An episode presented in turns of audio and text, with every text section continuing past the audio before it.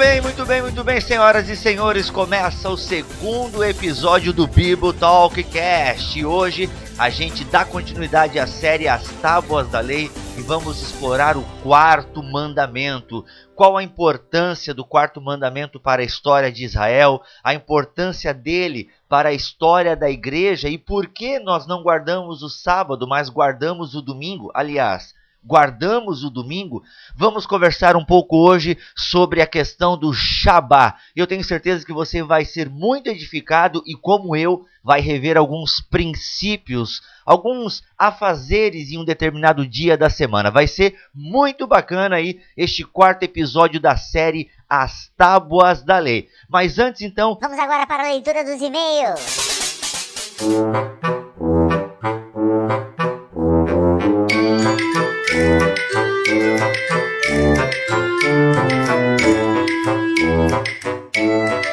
Oi, gente, eu sou a Alexandra, esposa do Bibo, e eu vou estar aqui com vocês lendo os recadinhos. Vamos lá então.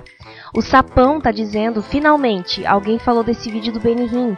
Há anos eu critiquei esse vídeo e fui duramente criticado. Bibo, legal também era falar do versículo Não toquei nos meus ungidos. Então, olha só, Sapão, uh, é o vídeo que a gente está falando, tem é, diz respeito ao primeiro podcast que a gente colocou na semana passada, onde eu postei aquele vídeo do Benihim lá e tal, amaldiçoando a galera e coisa arada. Muitas pessoas, de fato, muitos pastores e líderes, né, esses apóstolos, enfim, utilizam esses versículos que falam não toquei nos meus ungidos, né? Exemplos como Davi, que não tocou em Saul lá na caverna, porque Saul até então era um ungido do Senhor. Mas a gente tem que começar a entender o seguinte: é, para nós, o, a, a, via de regra, a nossa conduta de fé, ela é pautada sobremaneira a partir do Novo Testamento. E no Novo Testamento, a unção acontece sobre todos os crentes. Todos os crentes, né, cumprindo a, a profecia de, do, de Joel capítulo 2, se eu não me engano, onde o Espírito é, seria derramado sobre toda a carne, homens e mulheres, crianças. Então, a partir do Novo Testamento, todo aquele que entrega sua vida a Jesus Cristo e vive a partir do Evangelho, ele é ungido de Deus. Então eu não tenho que respeitar alguém porque ele é um pastor ou um obreiro. Não, eu devo respeitar todos os membros da comunidade cristã, porque todos são é, ungidos do Senhor. Muitos obreiros, pastores, líderes, enfim, utilizam esses versículos para colocarem medo na comunidade, fazendo com que a comunidade não critique o seu trabalho, não se levante contra ele só que isso é um absurdo, porque muitos pastores e obreiros fazem trabalhos que não condizem com as sagradas escrituras e por isso precisam ser criticados, precisam é, ser é, orientados no que diz respeito às escrituras. Então, é, sempre com muito temor e tremor, com base bíblica, nós temos o direito sim de observar e analisar a obra de alguém. Nós podemos sim criticar e julgar essa obra de maneira bíblica, ok? Então assim, esse versículo não toqueis os meus ungidos, ele é utilizado só para é, muitas vezes por líderes que querem manter o poder e o domínio sobre o povo. Então é bem complicado ficar utilizando esse versículo não toquei nos meus ungidos, porque isso é no contexto do Antigo Testamento. No Novo Testamento, todos nós somos ungidos do Senhor. Bibo, mas o pastor, né, o, o líder não tem uma autoridade sobre as nossas vidas? Claro que tem. Né? A Bíblia mostra pessoas sendo chamadas para é, trabalhos específicos, como o pastor, o mestre, o profeta, o evangelista e o apóstolo. Inclusive, teremos um podcast aqui que vai explicar essa questão dos dons ministeriais. Só que o fato deles terem esse chamado específico não faz deles pessoas maiores e melhores do que o restante da comunidade, ok? Então, negócio de não tocado, a gente pode sim criticar o trabalho do Benihim. Quando ele faz coisas boas, tem que ser ditas.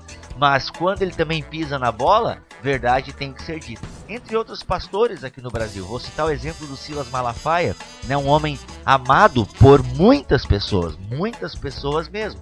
Só que há cinco, há mais ou menos uns cinco ou seis anos, vem se perdendo na sua teologia, aderindo abertamente à teologia da prosperidade. Então, tem que ser criticado, sim ele é ungido do Senhor, assim como eu. Acredite ou não, eu sou ungido do Senhor e você também que está me ouvindo, se tem uma vida dedicada ao Evangelho, também é ungido do Senhor e merece ser respeitado.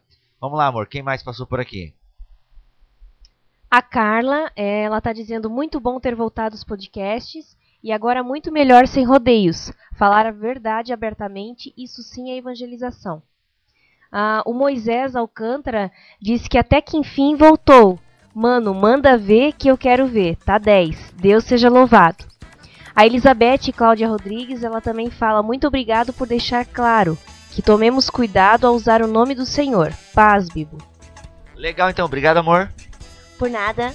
Então é o seguinte, pessoal, você pode ouvir o nosso podcast e sempre que tiver uma dúvida, tiver algum comentário a fazer. Também teve o William Ruchadel que passou por ele, deixou um recadinho, a beca e tal. Então você pode ou deixar um recado na postagem, ou você pode mandar um Twitter, ou você pode enviar um e-mail para bibotalk@yahoo.com.br. Começa então agora o segundo episódio, aliás, já começou, né? Vamos então agora para o quarto episódio da série As Tábuas da Lei. Bora lá!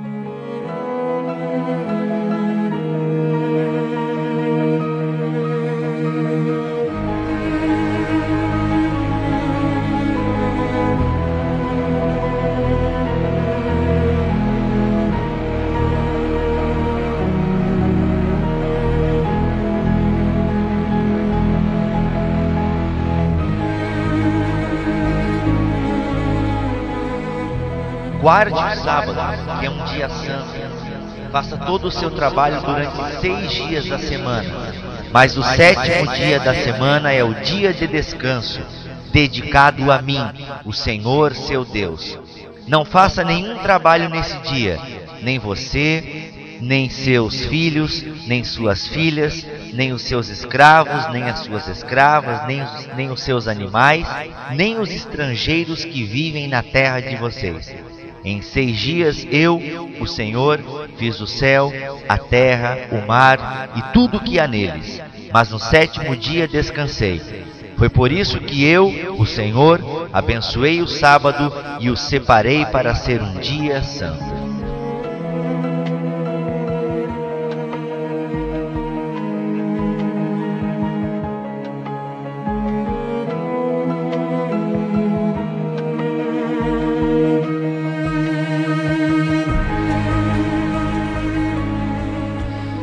Galera, esse tema ele de fato não é fácil de se falar. É, antes de mais nada, eu quero dizer que esse podcast ele não vai ser apologético. Eu não vou ficar falando de outras instituições, por que, que elas guardam sábado, se está certo ou se está errado. A minha ideia é um olhar mais bíblico-teológico para esse quarto mandamento e a sua relação com as Escrituras e com a nossa vida hoje. O fato é que o sábado, né, a ideia de se guardar um dia na semana, a ideia de seis dias de trabalho e um dia de descanso, ele é bem anterior ao Decálogo, vai além do Decálogo. É praticamente em todas as coleções legais, o sábado é tematizado. Ele tá, ele atravessa todo o Antigo Testamento. Ele desempenha um papel no AT, ele que, como eu disse, ele vai além do Decálogo. Ele é, em princípio, o mandamento veterotestamentário mais frequentemente atestado. Então, assim, pessoal, e uma coisa importante: o sábado, o, o sábado ele é peculiar a Israel. Na, nas pesquisas que eu fiz e pesquisei grandes teóricos, eles não, não chegam a uma conclusão da origem do sábado. Né? Então a gente pode acreditar que é mais uma peculiaridade da fé de Israel e que ele veio né, do próprio Deus. Né? Na criação a gente vê Deus descansando. Ainda que entra agora aquela discussão se eram dias de 24 horas, como entender essa questão do sábado na criação. Então eu não quero ficar entrando muito é, é nessas picuinhas, porque nós temos coisas bem mais importantes para aprendermos com a questão de se guardar o sábado ou o domingo no nosso caso. O que a gente pode dizer com toda certeza é que o descanso sabático regular ele é anterior ao decálogo, sem que, contudo, seja mencionado o termo sábado, ok? Então é, a gente pode afirmar que é no Decálogo que se começa a ideia, é que se tem a ideia do sábado enquanto um dia da semana. Fundamentar isso a partir do relato da criação se torna um pouco mais complicado. Ainda que, quando se fala, quando se trata né, no relato da criação, quando se fala desse descanso de Javé, se tenha em vista o sábado. Mas a gente não vai ficar entrando muito nesses detalhes, porque o nosso intuito aqui não é dizer se alguém está certo, quem está errado. O nosso intuito aqui é olhar para as Escrituras e ver o que ela quer nos ensinar. Vamos lá.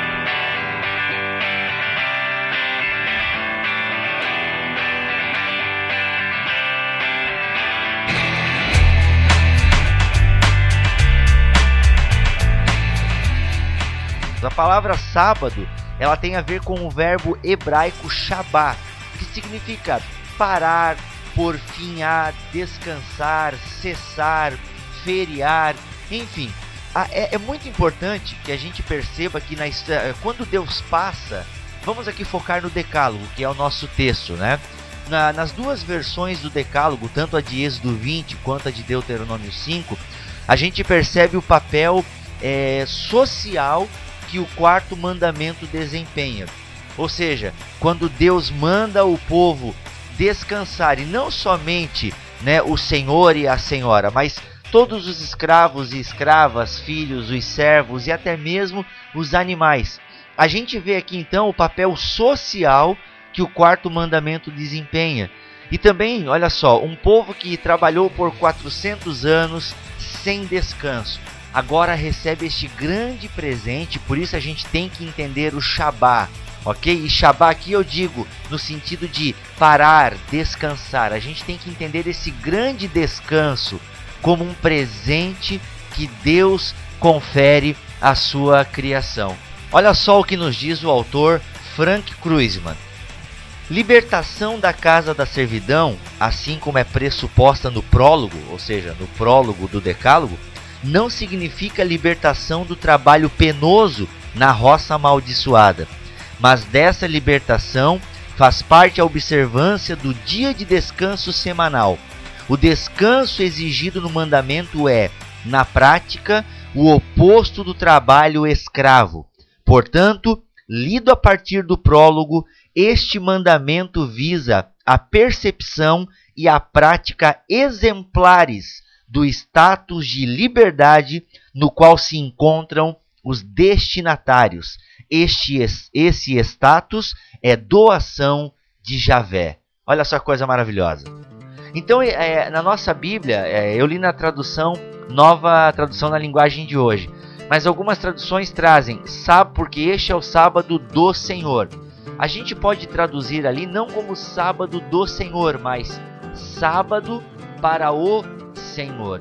Então a questão do sábado desempenhou um papel muito importante na história de Israel, porque eles estavam o quê? Aprendendo que agora eles não são mais escravos, mas eles tinham o direito concedido pelo próprio Javé de dar uma cesteada e não somente descansar, mas também poder se dedicar ao Senhor, porque este é um dia santo é um dia santo que serve para santificação. Não que nos outros dias a gente não precise de santificação, mas a gente vai entender é, isso daqui a pouco. Antes eu quero voltar na questão do caráter social que o sábado tinha para Israel, tanto que surge é, ancorado na história, assim como o mandamento do sábado está ancorado na história, ou seja, um povo que era escravo agora é liberto por Javé e recebe um dia de descanso, né? O dia é, e como, se, como Israel santificava esse dia? Literalmente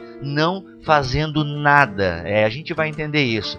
Então esse dia era justamente para a reflexão, onde a gente parava tudo, é, a nossa casa parava, no caso do, do israelita, né?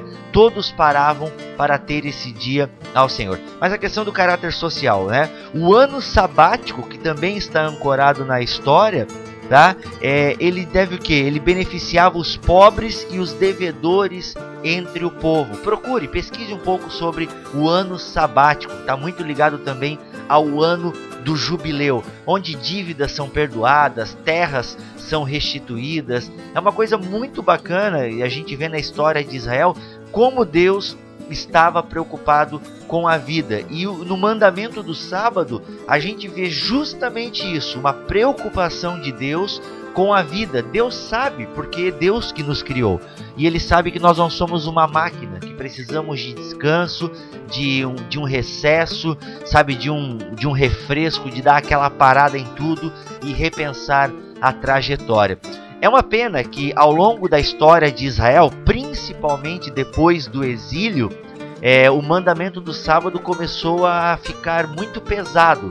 Né? Eles começaram a colocar muitas regrinhas porque eles não tinham mais os sacrifícios para fazer. Então eles pegaram o mandamento do sábado e elevaram ele, sabe, à décima potência, se tornou até uma, uma questão confessional. E uh, foram surgindo as tradições dos fariseus no período é, pós-exílico, foram acrescentando muitas coisas, e foi quando o sábado passou a ser maior que o ser humano. Ele deixou de ser uma bênção é, concedida pelo próprio Deus e passou a se tornar um fardo religioso. Então, é, tal como a circuncisão, o sábado se torna um sinal distintivo da fé de Israel. Começa aí o trajeto que transforma a bênção em regra rígida. Quem disse aqui, quem diz isso foi o Hans Bucher no livro Orientação, Orientação para a Vida. Muito bacaninha esse livro aqui da editora Sinodal. A coisa se tornou tão rígida para vocês terem uma ideia que na Batalha dos Macabeus, se você não sabe o que é isso, coloque aí Macabeus no Google. É algo muito interessante que acontece no período intertestamentário. É, na, bata é, na, na Batalha dos Macabeus, se tem relatos de que eles deixavam é, de se defender no dia do sábado. Eles tinham tanto medo de violar o sábado que eles perdiam a própria vida. Isso você pode ler lá em 1 Macabeus, no capítulo 2, a partir do versículo 31. Bibo, mas Macabeus não tem na minha Bíblia. É só você pegar a Bíblia de Jerusalém ou procurar na internet que você acha. Muito interessante ler o livro de 1 e 2 Macabeus, tá? Então assim, é, o que era dádiva salvífica para o ser humano tornou-se uma obrigação imprescindível. E isso é o grande problema, inclusive, do sábado hoje. Ou do domingo, como a gente vai, vai entender. Ele deixa de ser uma bênção de Deus, torna-se uma regra rígida.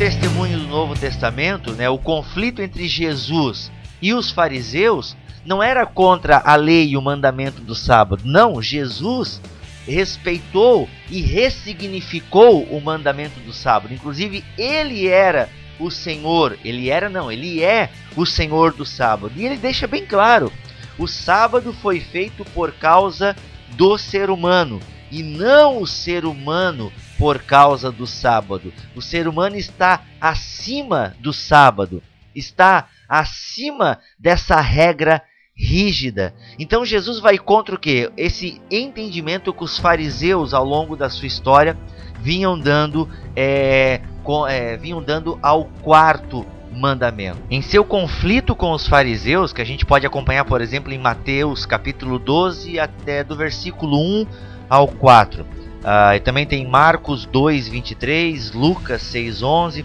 Olha só o que diz aqui o novo dicionário da Bíblia. Em seu conflito com os fariseus, nosso Senhor salientou perante os judeus o fato de que eles entendiam completamente mal os mandamentos do Antigo Testamento.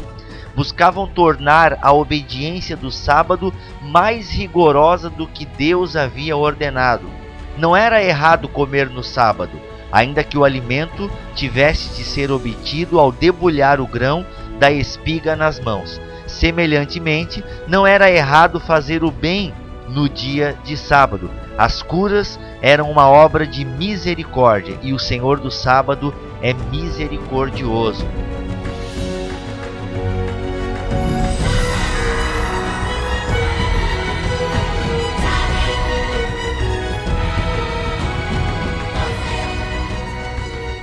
Então, o sabá, até mesmo no Antigo Testamento, a gente pode ver isso muito, é, muito bem em Isaías 58, já era um dia é, para se fazer o bem. Olha só, em Isaías 58, versículo 13 e o 14, o profeta explica como reverenciar o dia do Senhor. Primeiro, ele aponta o lado negativo, aquilo que não se deve fazer nesse dia.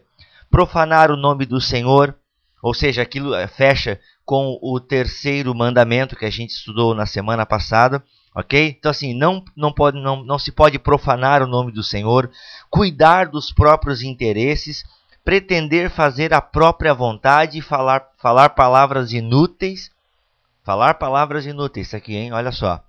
E, é, e depois o profeta salienta a versão construtiva, aquilo que deve ser feito. Considerar este dia como dia para o Senhor, honrá-lo e deleitar-se em Deus. Novamente percebe-se que o objeto da reverência solene não é o dia em si, mas o Senhor do dia. Então nós não guardamos o sábado nos moldes do Antigo Testamento, até porque primeiro ele é um rito é, que foi passado para Israel.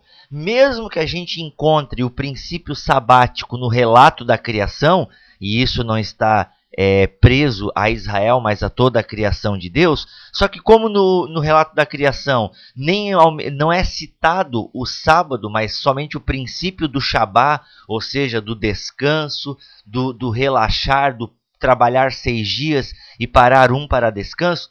Então a gente pode dizer o seguinte: que os e, como eu falei também, o Sabá ao longo da história de Israel foi ganhando muitos adendos muitos adendos foram sendo colocados, tornando-se uma prática quase impraticável. Tanto que Jesus é, ele cumpria o sábado, mas não nos moldes como os fariseus colocavam no período de Jesus. Então assim, ó, Jesus ele revoluciona o sábado, dando o seu devido valor.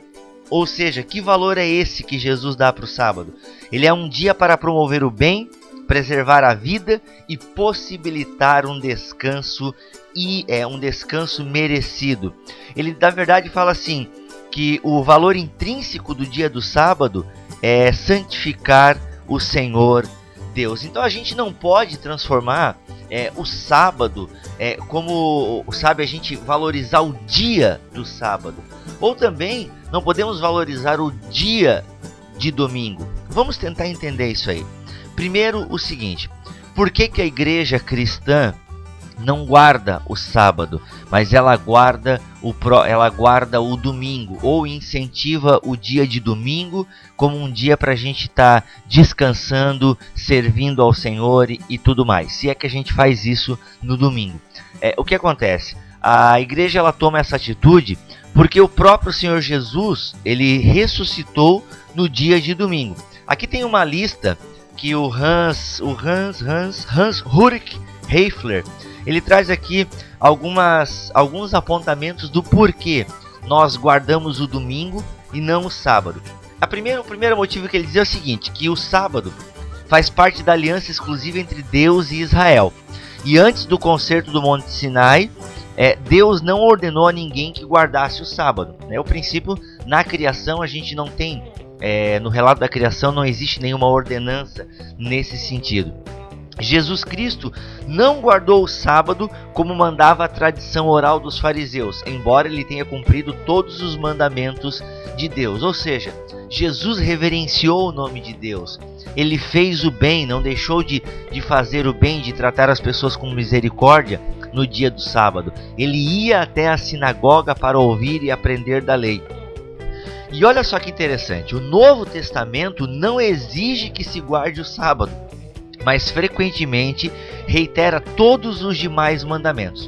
O que, que ele quer dizer? O que, que ele quer dizer aqui? Que todos os demais mandamentos são constantemente é, reiterados, citados é, reelaborados, parafraseados no Novo Testamento. Já o mandamento do sábado a gente não encontra uma, uma nem uma paráfrase é, no que diz respeito a este mandamento. Então, não que ele seja o mandamento, é, e a gente viu que ele é muito importante na história de Israel, muito importante mesmo. Jesus, como judeu, sabia da importância do sábado, mas o que rola aqui é o seguinte: é que o sábado, a compreensão dele tinha sido completamente deturpada pelos fariseus, como a gente já explicou aqui.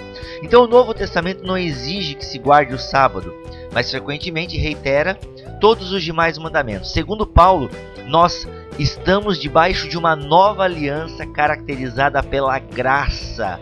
Não somos julgados por causa dia, por causa de dia de festa ou lua nova ou sábados. A gente pode dar uma lida aqui em Colossenses, no capítulo 2. Deixa eu abrir aqui. Ah, só um pouquinho, só um pouquinho, só um pouquinho. Colossenses capítulo 2, versículo 16. Portanto, que ninguém faça para vocês leis sobre o que devem comer ou beber, ou sobre os dias santos, e a festa de lua nova e o sábado ou seja, não pode, o sábado não pode ser uma regra rígida. Eu conheço muita gente, e aqui eu não estou tecendo uma crítica a todos os adventistas, ok? Que fique bem claro isso, eu não quero confusão. Eu estou dizendo que eu conheço adventistas que na verdade o sábado ele passa o dia inteiro em casa, na internet, ou jogando videogame, por exemplo. Tá, será que isso é cumprir o sábado? E aqui depois a gente vai conversar sobre o domingo, né? Como é que a gente tem guardado o nosso domingo. Vamos voltar então aqui. É, o nosso Senhor Jesus Cristo ressuscitou e venceu a morte no primeiro dia da semana, ofere é, oferecendo assim o maior sábado, o maior livramento, a libertação do domínio do pecado. Também foi nesse dia que ele apareceu aos discípulos, impetrou a sua bênção e outorgou a grande comissão. Sem contar que o Espírito Santo também inaugurou a igreja num domingo. O que, que a gente quer dizer aqui, pessoal? Assim como Israel, né, conferen é, ele, ele dava um sentido do seguinte, ó, nós trabalhamos como escravo, é, nós trabalhamos como escravo durante muito tempo e agora Deus nos dá um dia de folga. O que, que o cristianismo fez? Ele viu que os grandes eventos da sua fé aconteceram num domingo. Então, eles acreditando também nessa bênção de Deus de dar um dia de descanso para o ser humano, e eles tendo em vista que o sábado tinha sido completamente deturpado pelos fariseus, o que, que eles fizeram? Ressignificaram o domingo. Então o domingo passou a ser para os cristãos esse dia de reverenciar o Senhor, de parar e desfrutar o que Deus tem feito pela sua criação. Ou seja, o dia em que a gente para tudo e começa a ver e começa a perceber o que Deus está fazendo na nossa vida. Então assim, é interessante. Então nós guardamos o domingo por causa disso, porque grandes eventos que marcam a fé cristã aconteceram no domingo. E sem contar também, pessoal, que tem evidências históricas, né, de que a igreja primitiva e a igreja apostólica guardavam o primeiro dia da semana muito antes de 325. O que, que acontece em 325? É quando o cristianismo deixa de ser a religião perseguida e passa a ser a perseguidora. É, é punk. Essa, essa parte da história da igreja ali até a Idade Média, ela é bem punk e vergonhosa para nós. Até eu deixo a dica aqui de um filme que ele está agora, ele chegou recentemente na videolocadora, que é Alexandria. É um filme interessante, bacana. Ele mostra justamente isso, este momento histórico em que o cristianismo deixa de ser é, perseguido e passa a ser perseguidor. Primeiro querendo acabar com os pagãos e depois querendo acabar com os judeus. Muito interessante, fica aí a dica. Um filme inteligente, tá? Não espere. É explosões, cabeças rolando, até rola umas cabeças, né? Mas eu espero assim, mas os, os efeitos são muito bons, o roteiro eu achei bom também, as atuações, né, da Rachel Weisz, ela é boa também. E assim, pessoal, vale a pena você conferir o filme aí Alexandria, que já está nas videolocadoras, e eu tô colocando um link para você aí no, no post para você já poder ler a sinopse, quem sabe já ver nos trailers e blá blá blá. Então, assim, é, antes de 325, ou seja, quando a igreja passa a ser a religião oficial do império, já se tem evidências de que essa igreja primitiva guardava o dia de domingo. Vamos ver aqui alguns, algumas citações. Atos 20, é, capítulo 20, versículo 7, comprova que havia ceia, reunião, exortação e pregação, enquanto que 1 Coríntios 16, 1 e 2 sustenta que havia campanhas e recolhimento de ofertas no dia de domingo. Ou seja, havia o trabalho eclesiástico. Isso é muito bacana. O que mais aqui? Uh, algumas citações né, de grande, grandes homens de Deus. Inclusive, nós vamos estar estudando alguns homens que revolucionaram a história aqui no, no nosso podcast. Fique atento aí, vai vir uma série show de bola Gigantes da Fé. E temos aqui o Inácio de Antioquia afirma que o dia do Senhor é o príncipe entre os demais dias. Em sua epístola, por volta de 120, Barnabé declara: Guardamos com alegria o oitavo dia, o dia também em que Jesus ressurgiu da morte. Clemente afirma: De acordo com o Evangelho, um cristão observa, observa o dia do Senhor, glorificando desta maneira a ressurreição de Cristo, que aconteceu, de acordo com a tradição, num domingo. No início do segundo século da era cristã, Irineu dá testemunho de que no dia do Senhor, todos nós, os cristãos, guardamos o dia de repouso, meditando na lei e regozijando-nos nas obras de Deus. Aqui, o Inácio não.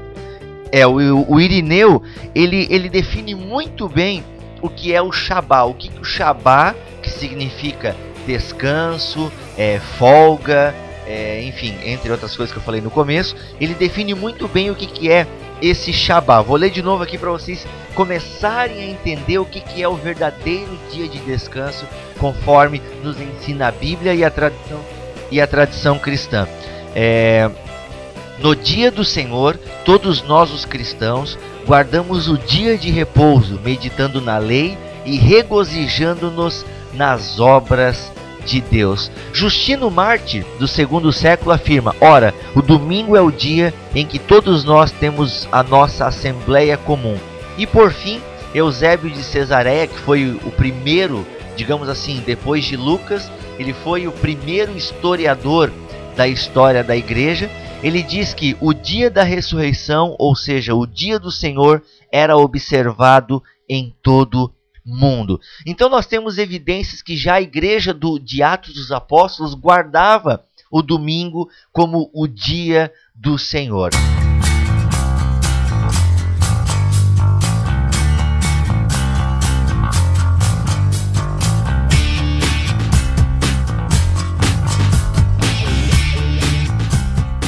Então, para a gente encerrar o nosso podcast, a gente tem que fazer uma pergunta como nós estamos guardando o nosso, o nosso sábado ou o nosso domingo. A gente já viu a importância do dia de descanso.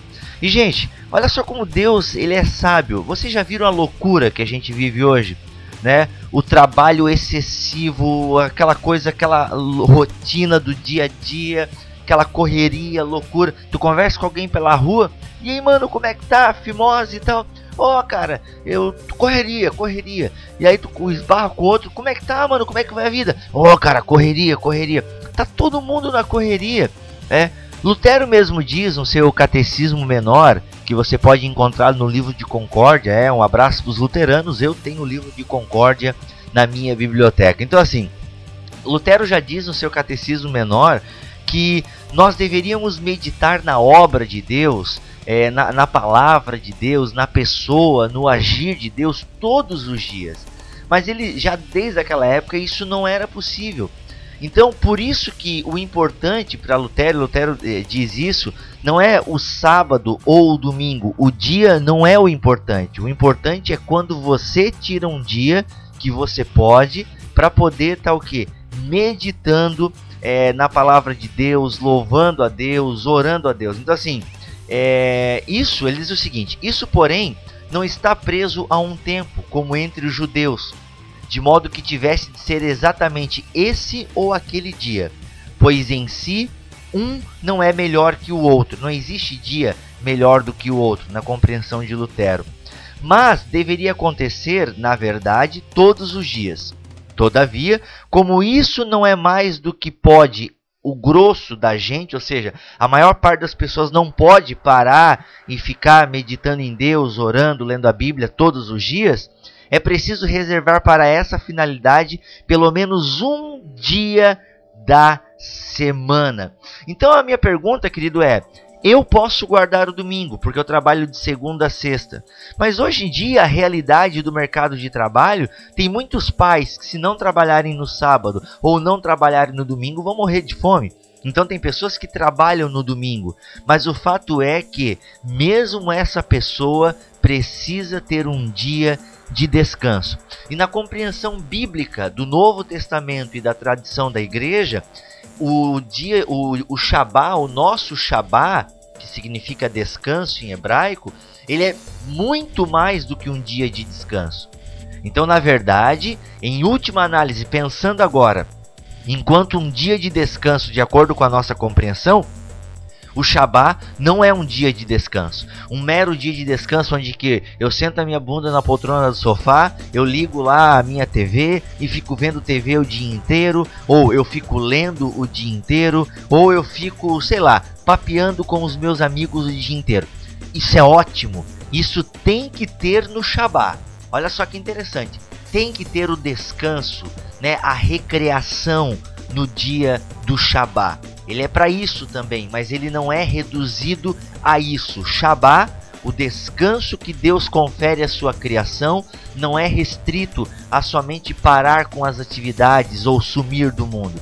É um sumir do mundo, é deixar as suas atividades e descansar, mas ao mesmo tempo ter uma vida de íntima, né? uns, uns momentos de íntima comunhão com Deus. É um dia para nós pensarmos a obra que Deus tem feito na nossa vida. É literalmente parar de fazer e descansar na graça de Deus. Isso é o dia de descanso, o Shabá. E isso, gente, é fantástico, né? Nós temos e precisamos ter esse dia.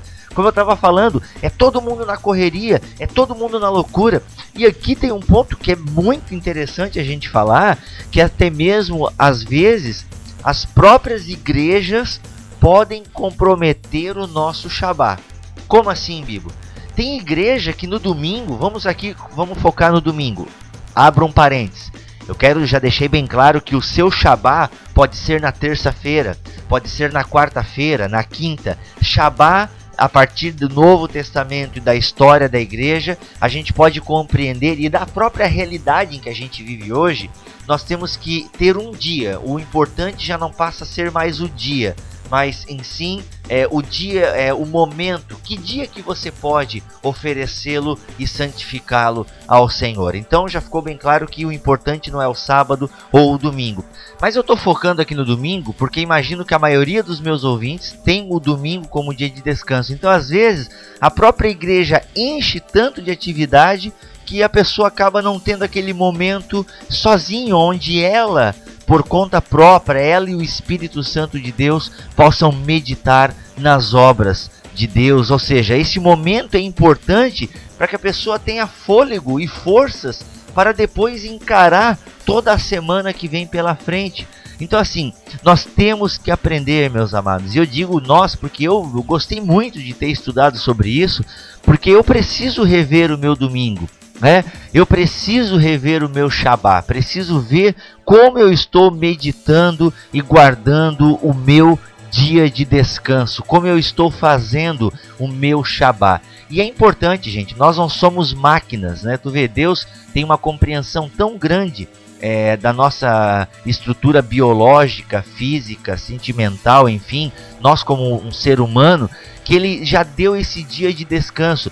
E mais do que nunca, né, na, na, no frenesi que a gente vive hoje, essa loucura, é tudo correria, é tudo nessa, é tudo instantâneo. Como é bom a gente poder parar tudo e meditar em Deus e ver a ação de Deus sobre as nossas vidas. É quando a gente realmente descansa e não faz nada e vê tudo o que Deus está fazendo em nosso favor. Então assim, pessoal, Tem muita coisa ainda é, pra gente falar, tem só que já deu 40 minutos, eu quero tentar limitar o podcast a 40 minutos, mas eu quero aqui deixar é, uma, o que o Eugene Peterson ele nos diz é, como observar. Primeiro eu vou ver uma definição de sabá que ele dá e depois como observar esse sabá. Acompanhe comigo. Eu estou lendo no livro Um Pastor Segundo o Coração de Deus na página 68.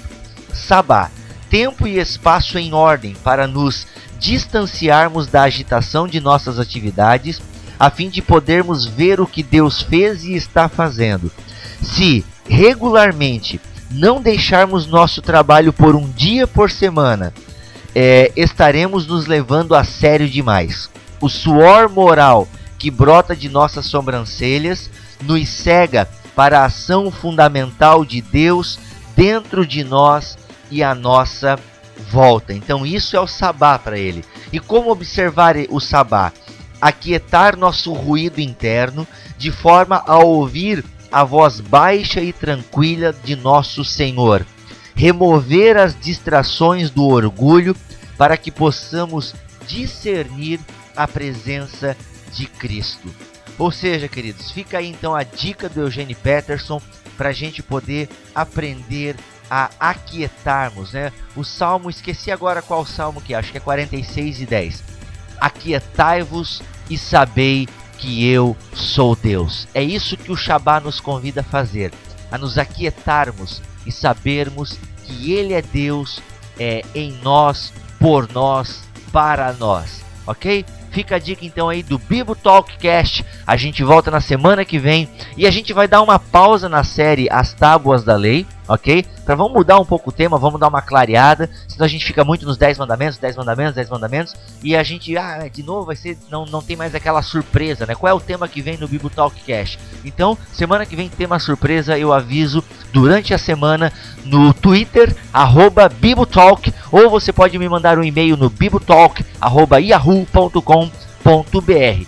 Eu volto na semana que vem, se Deus quiser e assim permitir. Valeu, galera!